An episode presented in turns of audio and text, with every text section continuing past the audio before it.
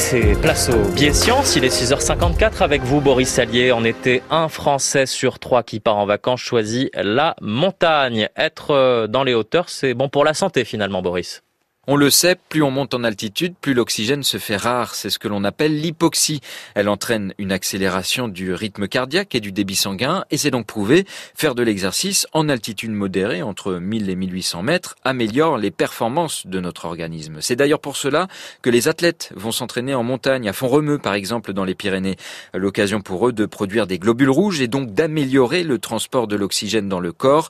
L'autre avantage, c'est la réduction des risques de maladies cardiovasculaires des chercheurs suisses ont ainsi constaté que ceux qui vivaient à moyenne altitude étaient moins touchés par les infarctus ou les attaques cérébrales.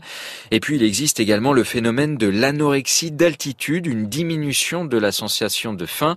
Aux États-Unis, il a ainsi été observé que le taux d'obésité avait tendance à diminuer dans les régions les plus hautes. Et Boris, attention à ne pas aller trop haut, on pourrait se brûler les ailes. Oui, vous pourriez souffrir du mal des montagnes. Nausées, vertiges, mal de tête, ces symptômes liés au manque d'oxygène peuvent se faire ressentir très vite lorsque vous vous aventurez en haute altitude, au-delà des 2500 mètres. Si vous allez plus haut, vers 4000 mètres, les risques d'œdème pulmonaire et cérébraux sont bien réels. Pourtant, des populations parviennent à vivre dans ces zones hostiles. Elles se sont acclimatées, comme au Pérou, à la Rinconada, ville la plus haute au monde, à 5000 mètres. Des scientifiques de Grenoble s'y sont rendus il y a deux ans pour euh, comprendre comment des êtres humain pouvait vivre dans ces conditions, eh bien, ils ont fait des découvertes surprenantes. Les habitants ont un volume sanguin bien plus important, jusqu'à 8 litres, contre 4 à 5 litres en pleine, du sang chargé de globules rouges, bien plus épais.